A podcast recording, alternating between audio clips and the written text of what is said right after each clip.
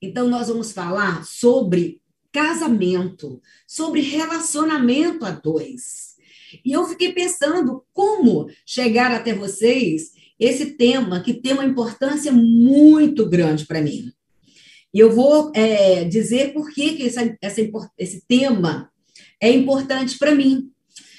Primeiro, gente, olha só, eu fiquei pensando e buscando nas minhas memórias ah, de onde veio, aonde eu comecei a me interessar pelo tema casal, pelo tema casal. E eu quero compartilhar com vocês, porque eu sei que você está aqui, é porque você também valoriza o tema casal. É porque você também valoriza viver um relacionamento a dois, com certeza. É porque, de repente, você atende casal, você vive um casamento, você ajuda outros casais, por isso que você está aqui. Então, eu imagino que um dos motivos, ou mais de um dos motivos que, para mim, me motivaram a trabalhar o tema casal, também é um motivo para você. Com certeza. Então, vamos lá. Olha só. Eu fui voltar no tempo.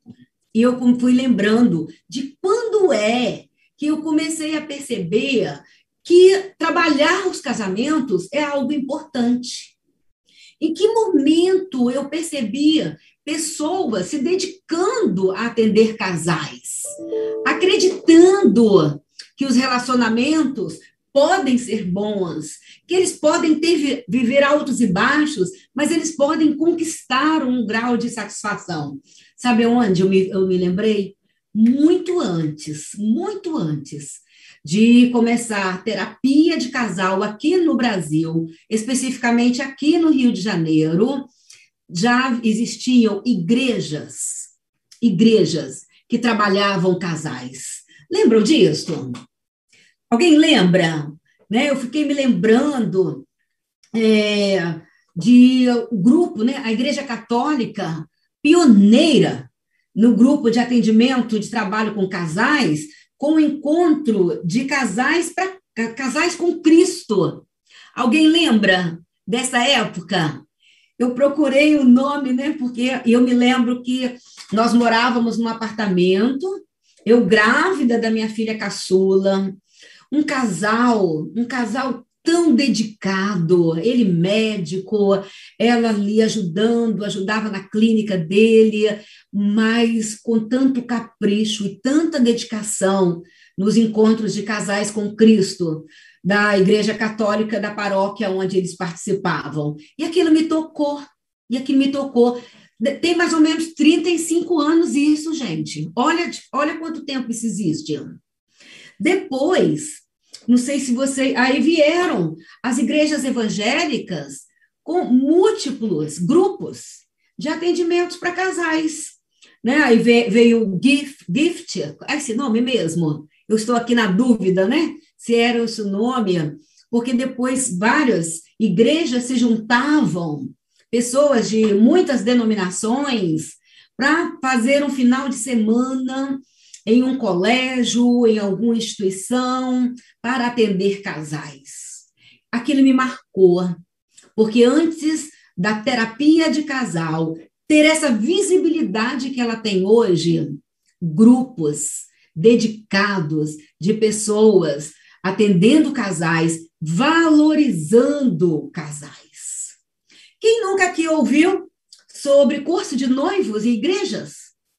Alguém aqui já ouviu? Curso de noivas, noivos em igrejas, eu já vi vários, vários cursos de noivos também com a preocupação de ajudar as famílias, de fortalecer os casais, a vivência dos casais. Isso para mim foi uma motivação. Não sei se você se identifica com a minha motivação, por isso você também está aqui. Mas eu, depois eu pensando no segundo item, olha só. Como psicóloga, vamos combinar? Literatura sobre crianças, sobre psicologia do desenvolvimento, atendimento à criança. Temos muito, muito, muito, mas muita literatura sobre criança. Eu me lembro que quando eu fiz formação de professor, depois que eu fiz educação religiosa, depois que eu fiz pedagogia, como se falava na importância de estudar o desenvolvimento da criança. Mas alguma coisa me deixou intrigada, porque há 27 anos atrás, quando eu comecei a trabalhar e estudar terapia sistêmica, há uma frase que não sai da minha cabeça e eu vou dizê-la agora. Eu vou dizê-la agora, porque é uma frase forte e vocês vão entender o link com a literatura da criança. A frase diz o seguinte: autores da terapia familiar afirmam que 99% dos sintomas infantis têm a função de desviar o foco de crise de casamento dos pais. Não é forte isso? Vou até repetir, gente. Não, não, é, não é 90, não. É 99,9% dos sintomas nas crianças como reflexo da crise do casamento dos pais, como uma função de dizer para os pais: olhem para mim, cuidem de mim, se ocupem comigo, porque aí você não vai olhar o problema que existe no casamento. Então, problemas de aprendizagem, dificuldade de esfíncter, de hábitos como sono, alimentação, dificuldade das crianças no relacionamento, seja aquela criança toda fechadinha, né? aquela criança fechadinha, ensimesmada, ou aquela criança é, agressiva, que bate nos colegas, que revidam, a, que vivenciam agressividade seja qual for o sintoma da criança. Você pode virar a criança do avesso. A questão emocional, porque o grande medo, o grande temor da criança é a separação dos pais. Então, como um bode expiatório, essa criança se oferece da própria vida para proteger o casamento dos pais que em crise, infelizmente, pode levar ao óbito e a uma separação. Bom, aí eu volto na literatura. Se o sintoma da criança vem com uma função de proteger o casal, então o que, que a gente tem que estudar primeiro? A criança ou o casal? Se a crise de casal eh, funciona como causa do sintoma da criança, então, tem que ver primeiro o que, que precisa tra ser trabalhado primeiro, o que, que precisa ser estudado, o que, que precisa ser investido. O casamento. O casamento. Porque o casamento ele funciona como um esteio da família. Se o esteio não estiver firme, tudo pode ruir, tudo pode ruir. Sabe aquela haste central do barco, do navio? Que sustenta a, as velas, as velas podem, uh, podem estar firmes, bem amarradas nas suas extremidades. Mas se aquela haste vier abaixo, o barco vai sucumbir. Aquele eixo central que sustenta a lona do circo. Sabe aquele eixo que fica ali e várias estacas vão estendendo, puxando a lona do circo. Então, eu imagino que essas estacas que abrem a lona do círculo pode ser a área financeira da família, a área dos amigos, a área da parentela, a área dos filhos, a área da sexualidade do casal, a área profissional. Essas podem estar firmes, firmes.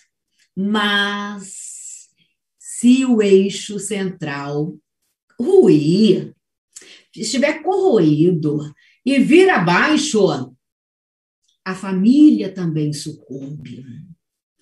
Então, não adianta é, investir, invest, invest, nossa, quase não saiu, investirmos tanto nos filhos se não fizermos o mesmo investimento no casal. É impressionante que quando um filho adoece, a família arruma dinheiro, arruma tempo, arruma uma boa indicação e ela migra para um consultório em busca do tratamento. Mas Quando o terapeuta, não é verdade, Linda? A Linda está dizendo aqui, é verdade.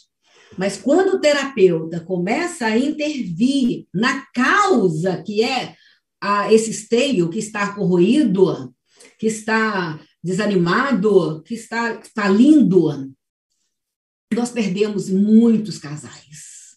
Muitos vão embora. Muitos vão embora. E aí, o que, que sobra para a criança? A criança, ela não se cura. Algumas crianças, gente, chegam a ouvir assim, né? Um pai, uma mãe, se fulaninho não estivesse do jeito que está, eu já teria ido embora. Opa!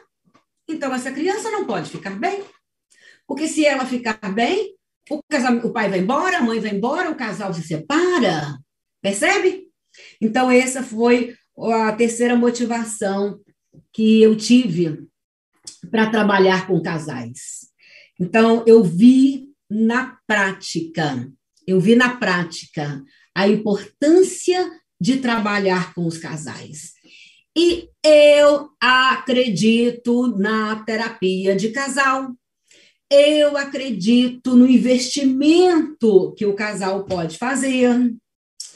Gente, olha só. Então, para algumas pessoas que estão chegando aqui, me disseram aqui a minha equipe, não, Marisete, tem, não esqueça de se apresentar, porque tem muitas pessoas que estão aqui pela primeira vez. Então, eu sou Marisete Rodrigues, eu sou psicóloga, há 30 anos eu sou psicóloga, pedagoga, psicopedagoga, e há 27 anos eu sou terapeuta é especialista em terapia sistêmica familiar. Há 21 anos, nesse, nesse, nesse calor, nessa animação que você está me vendo aqui, ó, há 21 anos, gente, eu acordo animadíssima quando tem aula. Montei, ah, visualizei, planejei, com a graça divina, montei a Logos, Logos, Instituto é, de Terapia e de Estudo da Família. Logos, Instituto de Terapia e Estudo da Família. E a Logos oferece vários cursos. O curso-chefe, o curso mais forte dele é a formação. É uma formação especialista em terapia sistêmica individual, casal e família. Então, há 21 anos, eu dou aula sobre casal para as pessoas que querem se tornar terapeutas de casal. Há 20 anos, 21 anos, nós temos tido essa troca e aprendendo sobre terapia de casal. E o mais interessante que o curso de especialização, ele é dividido em quatro níveis. O primeiro nível é o nível 100% teórico, que fundamenta a visão sistêmica. O segundo nível é o nível de como atender famílias quando o paciente identificado é criança, como atender famílias quando o paciente identificado é um adolescente e como atender família quando o atendimento, o paciente identificado é um jovem. Você pode me perguntar, mas não é tudo igual? Não, não é tudo igual. Porque família com criança tem as tarefas específicas, tem as necessidades específicas na sua construção e na sua organização estrutural. Família com adolescente, gente, esquece, é completamente diferente de família com criança. Tem paciente que diz assim: ai meu Deus, agora que eu aprendi a virar pais de criança, meus filhos viraram adolescentes. E é verdade. E a maior dificuldade não é do seu adolescente virar adolescente. A maior dificuldade é de você, é dos pais virarem pais de adolescentes. E a terapia familiar, ela né, é, vai incluir todos nesse novo momento, nesse novo ciclo, ajudando a família a viver uma adolescência saudável e de movimento. Por isso também, terapia de família com jovens é diferente porque o jovem está se organizando para nascer para a vida. Então, o terapeuta de família que trata a família com jovens, ou ele é parteiro. Ele é parteiro. porque nós trabalhamos com a família que é a parturiente e que vai parir aquela criança, aquele rapaz, aquela moça, que agora é moça ou rapaz, aquele jovem adulto, para a barriga do mundo. E trabalhamos com esse jovem, que é o ser que está nascendo. Infelizmente, né, gente? Não tem parto sem dor, né? Não é fácil. E o casamento entra aqui. Olha só, o casamento é uma forma de estabelecer esse ritual de passagem, saindo da barriga da família para a barriga do mundo. Então, trabalhar com noivos é fazer o parto desses noivos para que eles possam viver a vida na barriga do mundo. Sabem por quê? É na barriga do mundo que a gente vai encontrar um parceiro. Ninguém vai lá e bater toque, toque, bater na porta da, da casa, né? Tenho aqui uma jovem, um jovem em que eu quero escolhê-lo para o meu companheiro. Não. Na nossa cultura, primordialmente, não. Os jovens se conhecem lá fora. E também é lá na barriga do mundo que os jovens vão escolher profissões, se desenvolverem profissionalmente e se legitimarem enquanto profissionais. Percebe? Tudo isto a gente aprende no nível 2. No nível 2 do curso de especialização sistêmica individual, casal e família. No nível 3, é a delícia do tema que a gente vai trabalhar nessa jornada. Casamento, terapia de casal. No nível 3, é que vamos estudar sobre diferenciação, triângulos e o passo a passo de atender casal que se desconecta, casal em situação de adultério, casal e opa, né? E casal que vem para fazer o divórcio, para organizar a separação, casal que vive o recasamento, é terapia de noivos. E um que eu amo, que eu amo, que é terapia de casal com questões sexuais. Gente, esse tema é demais. Mas meu, a aula não é sobre isso hoje. Nós vamos né, ter a oportunidade de lançar esse curso porque é um curso que vai desvendar a sua lente e te impulsionar tanto a viver a sua sexualidade de uma maneira satisfatória, saudável, como eu digo que a sexualidade no casamento, anota aí. Anota aí, eu sei que pessoal tem gente aí com lápis e caneta, né? Caneta e papel. Sexualidade em casamentos de longa duração representa a arte de dar e receber amor. Isso a gente estuda no curso de terapia de casal com questões sexuais. E o último nível da especialização, este vai trabalhar, sabe o quê? O self do terapeuta, os seus enganches com a família de origem. Olha, se a sua família de origem não te autorizar, quem sou eu? Você não vai longe, não. Você não vai. Você não vai. Porque a família, ela acha que quando o filho vai se emancipar, que vai romper, que vai separar, que vai perder aquele membro da família.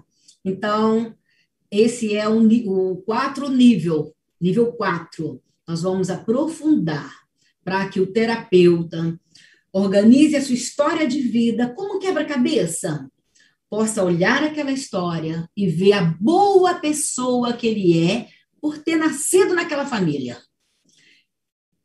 Zerar pendências, honrar a família e se despedir para ter uma profissão bem-sucedida, para ter um casamento bem-sucedido, para ser pai e mãe bem-sucedido, para qualquer área da vida, para que cada, cada área da vida tenha sucesso, é importante você estar de bem com a família de origem. E isso a gente trabalha lá na, no nível 4.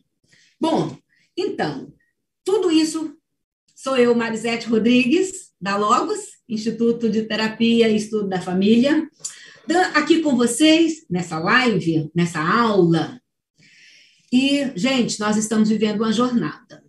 Essa jornada serão seis aulas.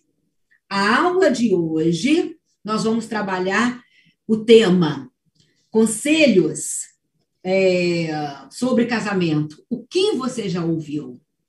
E como essas vozes interferem inconscientemente na sua maneira de ser pai, de ser marido, de ser esposa, na sua maneira de ser parceiro, de ser parceira conjugalmente. De onde vêm essas vozes? Como, como elas se, te contaminam? E o que você tem feito com essas vozes? Esse é o objetivo da aula de hoje, tá? Amanhã, nesse mesmo horário, eu estarei aqui e nós vamos falar sobre o certo e o errado de uma vida de casado. O que, que é certo? O que, que é errado? Para quê? Para te ajudar a encontrar ferramentas para trabalhar com outros casais, para te ajudar a encontrar ferramentas para analisar o seu próprio casamento e encontrar ajustes para uma relação saudável. Eu acredito, e acredito mesmo, que nós podemos desenvolver habilidades, atitudes que vão influenciar a forma de ser cônjuge, de ser um parceiro, uma namorada, um namorado, um noivo, uma noiva, um marido e uma esposa, e assim ter um relacionamento agradável. Ok? Então, esse é o objetivo. A aula de hoje sobre conselhos. Amanhã, o certo e errado. Sexta-feira, pânico pré-nupcial. Não percam sexta-feira. Não percam. Então, não deixe de, de fazer a sua inscrição, porque amanhã, no grupo de WhatsApp, eu vou mandar uma tarefa, sabe?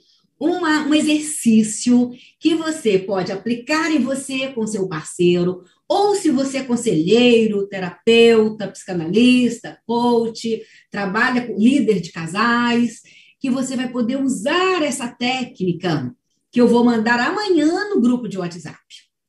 Então, não esqueça, não deixe de fazer a sua inscrição, porque é lá que você vai receber as informações e é lá que você vai receber as técnicas. Sexta-feira, vamos receber um casal que eu estou fazendo a terapia de noivos e eles estarão conosco na aula. Compartilhando, compartilhando a experiência deles, compartilhando sobre os exercícios que eles fizeram. No sábado, às 11 horas da manhã, vamos falar de um tema, a difícil tarefa de fazer a lista de casamento. Gente, isso é fácil? Não é. Porque se o casamento for só seu, vamos combinar? Você convidaria quem você quisesse e ok. Mas no casamento tem a sua avó, que quer convidar não sei quem, que tem a sua mãe, a família do seu parceiro, a família da sua parceira, e, infelizmente, constitui um momento de muitas intrigas. E tem muitas pessoas que entram chorando no casamento por causa do, da lista de convidados. Quem ela gostaria que estivesse não está, e quem não gostaria que estivesse estar ali. Então, segunda, é, sábado, 11 horas da manhã, nós vamos conversar sobre isso, tá? Na segunda-feira, meio-dia, segunda-feira, meio-dia, vamos falar de um tema que eu amo, que é a escolha do parceiro. Como escolher de uma maneira correta? Vamos combinar, Marisete? Eu já escolhi. E agora, o que, que eu faço? Nós vamos conversar sobre isso também. Nós vamos conversar como trabalhar com os jovens e com os adolescentes de uma maneira mais preventiva, gente. Os jovens fazem a escolha conjugal de uma maneira muito desavisada, a família não conversa sobre isso, as escolas, as igrejas, as instituições não conversam com os jovens sobre isso. Então, eles entram na escolha 100% inconsciente. E nós vamos conversar sobre isso, como ser preventivo para uma escolha saudável E se você já escolheu, como olhar essa escolha de um outro ângulo, para que você perceba, trazer a consciência à sua escolha e realinhar. Não é desescolher, viu? Não é desescolher, mas trazer a consciência e se responsabilizar pela escolha que você fez, porque ninguém enganou ninguém. Epa, eu acho que agora ninguém vai vir segunda-feira, hein? Porque tem muita gente que precisa acreditar que o marido a obrigou a escolhê-lo. Tem muita gente que precisa acreditar, olha, eu vou fazer até assim, que a esposa obrigou, uh, o obrigou a escolhê-la. Ninguém obrigou ninguém. E nós vamos conversar sobre os motivos inconscientes que levam à escolha do cônjuge. E na quarta-feira? Na quarta-feira, dia 20, vai ser a aula mais importante. Então, gente, olha só, pega aí essa setinha, convida muita gente, dispara aí agora, porque de repente você falou, nossa, os temas são ótimos. A minha irmã, a minha prima, a minha vizinha, a minha discípula, a minha liderada, a minha aluna, a minha colega de trabalho, tem alguém que precisa ouvir sobre esse tema. Então, pega aí a setinha, é, copia o link, copia o link e manda no seu contato do seu WhatsApp. Compartilha. Compartilha, porque eu tenho certeza que a gente conversando é terapêutico não é uma terapia, mas é uma experiência terapêutica. E é nisto que eu acredito. Alguém compartilhou? Deixa eu ver aqui, gente. Deixa eu procurar aqui nos comentários, né? Se alguém compartilhou, escreve aqui para mim no comentário. Compartilhei, que eu quero ver, né? O time que está aqui comigo, o time que também valoriza casal, Ó, ok, a Sina já falou, compartilhei, já bateu palminha, que bom, que bom, Sina, que você já compartilhou. Quem mais? Outras pessoas também já estão escrevendo aqui. Compartilhei, compartilhei. Isto, compartilha com pessoas que você sabe que se interessam, que precisam desse tema. Não deixe a pessoa. A Leslie colocou, compartilhei, valeu, Leslie. Valeu!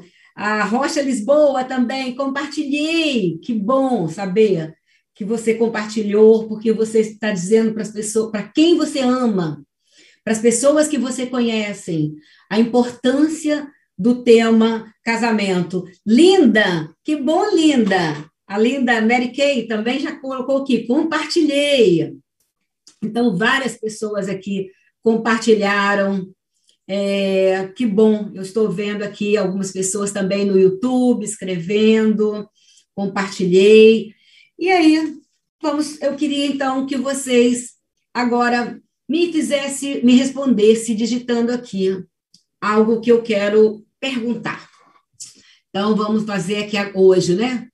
A, a aula Conselhos sobre o casamento. Conselhos sobre o casamento. O que você já ouviu? Impressionante que as palavras têm poder. E eu queria agora, né, ouvir um pouquinho sobre você. A Espaço Terapêutico também acabou de colocar aqui que compartilhou. Que bom. Obrigada. Eu sei que vocês estão juntos. Elaine Martins, yes, yes, Elaine. Que bom. Diga aí, Diga aí, digita aqui para mim, gente, um conselho que você ouviu é, sobre casamento. Será que você lembra de alguns? Algum que, que marcou a sua vida? Algum conselho que você ouviu? Qual conselho ainda ecoa no seu ouvido sobre é, casamento? Algumas, eu perguntei sobre para alguns pacientes e eles me disseram, né, sobre os conselhos que eles ouviram. Outras pessoas me disseram lá no YouTube, no Instagram. Teve gente que colocou assim: olha, eu ouvi, vai casar? Então segura. porque casamento é algo que tem que ser para sempre. E isso ecoou no ouvido dessa pessoa. Uma pessoa colocou assim: tenha paciência, isso vai passar. Olha aí, gente. Olha esse conselho. Outro conselho que outra pessoa, ah, outro também ouviu: tenha paciência. E não é a mesma pessoa, hein? Mas duas ouviram a mesma coisa: tenha paciência. Outra pessoa ouviu, sabe o quê? Casamento é uma prisão. É uma prisão. A Lília ouviu, é preciso muita comunicação. Muita comunicação. A pessoa aqui ouviu, é, também compartilhou. Tem um, tem uma, uma paciente que me disse que ouviu. É, não se case antes de terminar os estudos. E se por um acaso tiver filhos, só tenha filhos depois que ah, tiver como sustentar. Outra, outra pessoa está é, compartilhando aqui, a Leslie. Casamento é uma carta fechada. Oh, nossa, olha que forte, Leslie. Casamento é uma carta fechada. Outra falou assim: fica tranquila, ok, tudo vai passar. Tem gente, uma outra, uma, uma outra pessoa colocou assim: não se case cedo antes de aproveitar a vida. Olha aí, olha que conselho este. Não se case cedo, aproveite a solteirice, viaje todas, beije todas, fique com todos. Depois, quem sabe, você casa. É um outro conselho que alguém compartilhou aqui. É, tem mais, hein, gente? Olha, a, a Elane Martins ouviu o seguinte: casamento é uma caixinha de presente que tem que abrir todos os dias. É verdade, Elaine. Eu ouvia a frase assim: casamento é uma plantinha que você tem que regar todos os dias. Não dá para uma rega só por semana, é, senão ela morre. E aqui é da caixinha, né? Olha, é preciso tolerar, porque casamento é para sempre. Outro conselho que foi compartilhado aqui. Ah, Deus vai resolver os problemas de vocês. Um outro conselho, que também aqui já foi compartilhado sobre casamento. Um outro conselho que eu ouvi, alguém dizendo assim: só case com alguém que goste mais de você. Você já ouviu isso? Alguém aqui já ouviu?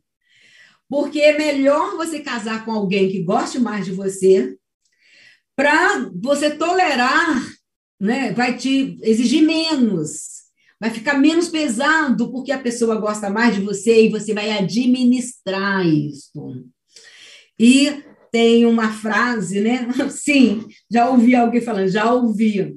E tem um outro conselho dito aqui: ruim com ele, pior sem ele. Olha aí. Ruim com ele, pior sem ele.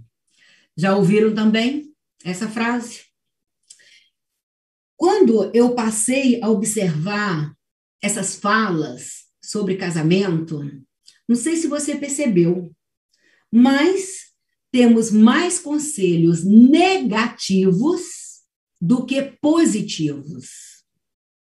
Temos mais, temos mais conselhos que, de repente, é, nos levam né, a desistir, a desanimar, do que conselhos que nos levariam a nos estimular e manter o ideal do casamento. Gente, o fato, sabe, o que me chama a atenção é que o casamento é uma atividade, é um evento planejado com tanta fantasia, com tanta. É um empreendimento planejado com tantas fantasias, com tanta esperança e expectativas. Mas que empreendimento que normalmente, que regularmente, regularmente termina em fracasso, em frustração e em mágoas. Eu ouvi, sabe, uma, uma frase que eu achei tão forte, que a pessoa dizia, ela ouviu sobre casamento, né? Dizendo assim: olha, o casamento, muita alegria enquanto prepara, muita alegria no dia da cerimônia e muita alegria quando se separa. Falei, oh, por quê? Vivencia o casamento como prisão. Ah, alguém compartilhou assim: quando alguém casa, é habitual dizerem, mas um que está far, fardado ah, de estar bem, ah, de sofrimento, que vai sofrer. O casamento, muita alegria no dia da cerimônia e muita alegria no dia que pede a separação. São muitas palavras negativas que ouvimos sobre casamento. E aí me perguntei assim: já que nós temos tantas palavras negativas que desmotivam, então para que, que as pessoas se casam, hein? Já parou para pensar? Então, para que, que as pessoas se casam? Se os conselhos, na sua maioria, uh, né, percentualmente, é uma quantidade muito maior do, de negativo do que positivo, então para que, que as pessoas se casam? Por que então que elas, mesmo ouvindo essas palavras de desânimo que promovem desistência, para que, que elas se casam? E eu quero ouvir você. Se você é solteiro, namora, não namora, ou está separado, está sozinho, eu queria que você me dissesse o seguinte: é, pensa agora em você. Para que você se casou? Ou para que você vai se casar? Porque uma pessoa com tantas vozes negativas querem se casar, com tantas vozes negativas se separam e casam de novo. Então vamos pensar sobre isso. Para que uma pessoa se casa? Alguém está dizendo assim: eu casei para formar uma família e ser feliz. Alguém disse, disse aqui: olha que bacana, gente, esse compartilhar aqui. Nossa, eu até vou vou tirar aqui, porque me interessei pela forma que essa pessoa se revelou. Olha que forte. Sou solteira, confesso que tenho muito medo de me casar. Sou solteira, confesso que tenho muito medo de me casar. Gente, olha que forte. É disso que a gente está falando. Liloy, porque as frases que nós temos desanimam mesmo. Mas a, a, a minoria desiste de casar. O número muito pequeno desiste de casar. Para que você se casou? Em uma palavra. Em uma palavra. Para quem você buscou? Tem gente compartilhando aqui. Casei para ser feliz. Olha, tem um ditado que, olha o ditado, gente. Quer ter problemas? Case-se. Quer enlouquecer? Tenha filhos. É um ditado. Então, casamento é, é complexo. As pessoas não estão conseguindo saber escolher. Por isso que às vezes se decepcionam. Eu me casei para que tivesse alguém para sempre segurar na minha mão. Então, Lília, você está me dizendo que você casou para ter um parceiro, né? alguém com quem que pudesse, porque segurar na mão reproduz um amparo, a sensação de ter a mão com quem se pode se amparar. Tem pessoas que se casam para ter alguém para compartilhar a vida. Tem outros que casam para ter um companheiro. Tem pessoas que se casam para ter filhos, porque não querem gerar filhos e ter filhos sozinho. Tem pessoas que se casam para organizar um patrimônio financeiro. Então, o fato é que tem muitos motivos que levam a pessoa a se casar. Não é só um único motivo. E hoje, mais do que nunca, gente, nesse, nessa época de uma experiência descartável, tudo é descartável hoje. Seu carro deu problema, troca o carro. Sua TV deu problema, troca a TV. Seu celular deu problema, troca o celular. Mas as pessoas, mais do que nunca, hoje elas sentem a sensação da necessidade que nós chamamos de cura através da intimidade. Ter alguém para eu sentir que eu posso ser eu mesma. Ter um parceiro de viagem em que eu possa mostrar o meu lado bonito, o meu lado chato, o meu lado admirado, o meu lado a melhorar, a minha alegria, a minha tristeza, a minha apreensão. Hoje, mais do que nunca, esse é o motivo que tem levado as pessoas a buscarem um casamento nós temos chamado de a cura através da intimidade. Alguém escreveu aqui, olha, acho que primeiro preciso resolver pendências emocionais antes de casar. Se não, do contrário, não dará certo. Muita bagagem ruim e não tratada. É verdade. É verdade. A aula se resumiu toda aqui. Há uma frase de um autor chamado Moren Bowen. Vou falar devagarinho, tá? Moren, Murai Bowen. Ele é pioneiro da terapia sistêmica breve. Bowen diz o seguinte: falamos para os nossos parceiros, para os nossos cônjuges, tudo o que gostaríamos de dizer para os nossos pais e para os nossos irmãos e não temos coragem. Então, as pessoas vomitam nos cônjuges, vomitam nos parceiros a dor, o ressentimento que tem em relação aos pais e aos irmãos. E aí é importante tratar.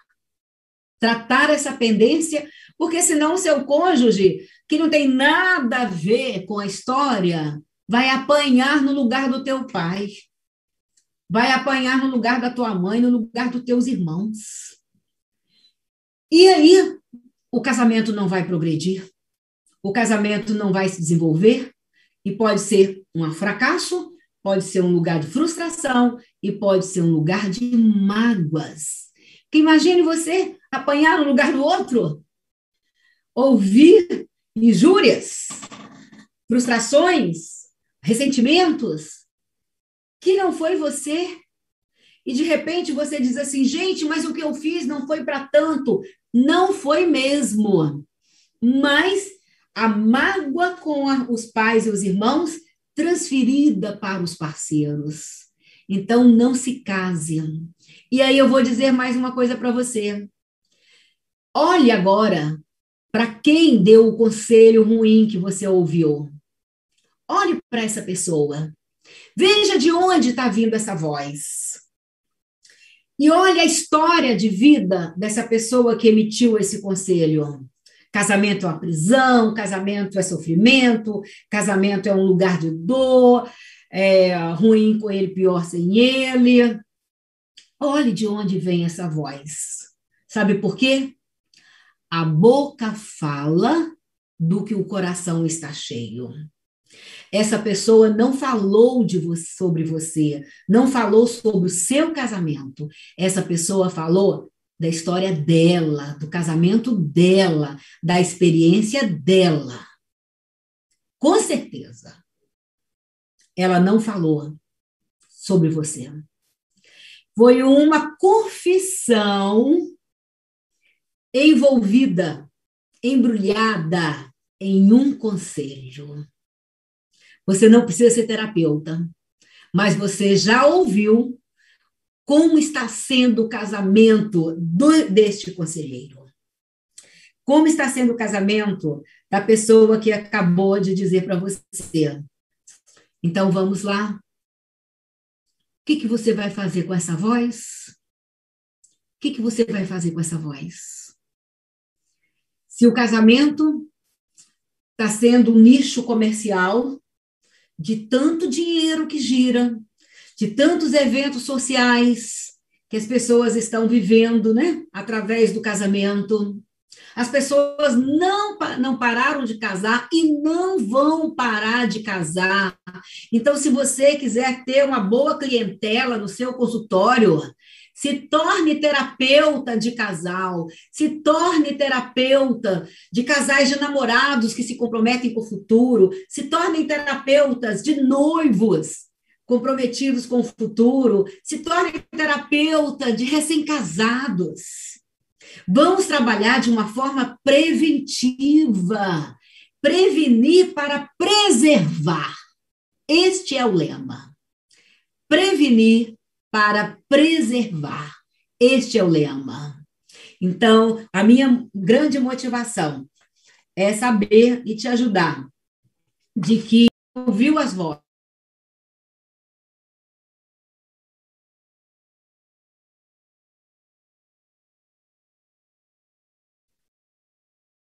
Deixa eu colocar aqui. Você pode lidar com as vozes obedecendo de uma maneira cega, cega, sabe? Quando você a pessoa vai repete o casamento dos pais, porque ela está obedecendo cegamente. Ela ouviu tanto que casamento não é bom, que os homens não prestam, que cegamente ela escolhe, a gente chama escolha com dedo podre. Ela escolhe uma pessoa é, inadequada, sem estrutura, inconscientemente para reafirmar a voz que ela ouviu de que os homens não prestam. E assim reafirmam a crença que é impossível, gente. Os homens do mundo inteiro não prestam? Não. Ela rastreou uma pessoa que confirmou a crença, é, obedecendo o conselho cegamente. Os homens não prestam, as mulheres não são confiáveis, elas querem controlar, elas querem manobrar. Então, muitas pessoas estão obedecendo de uma maneira cega.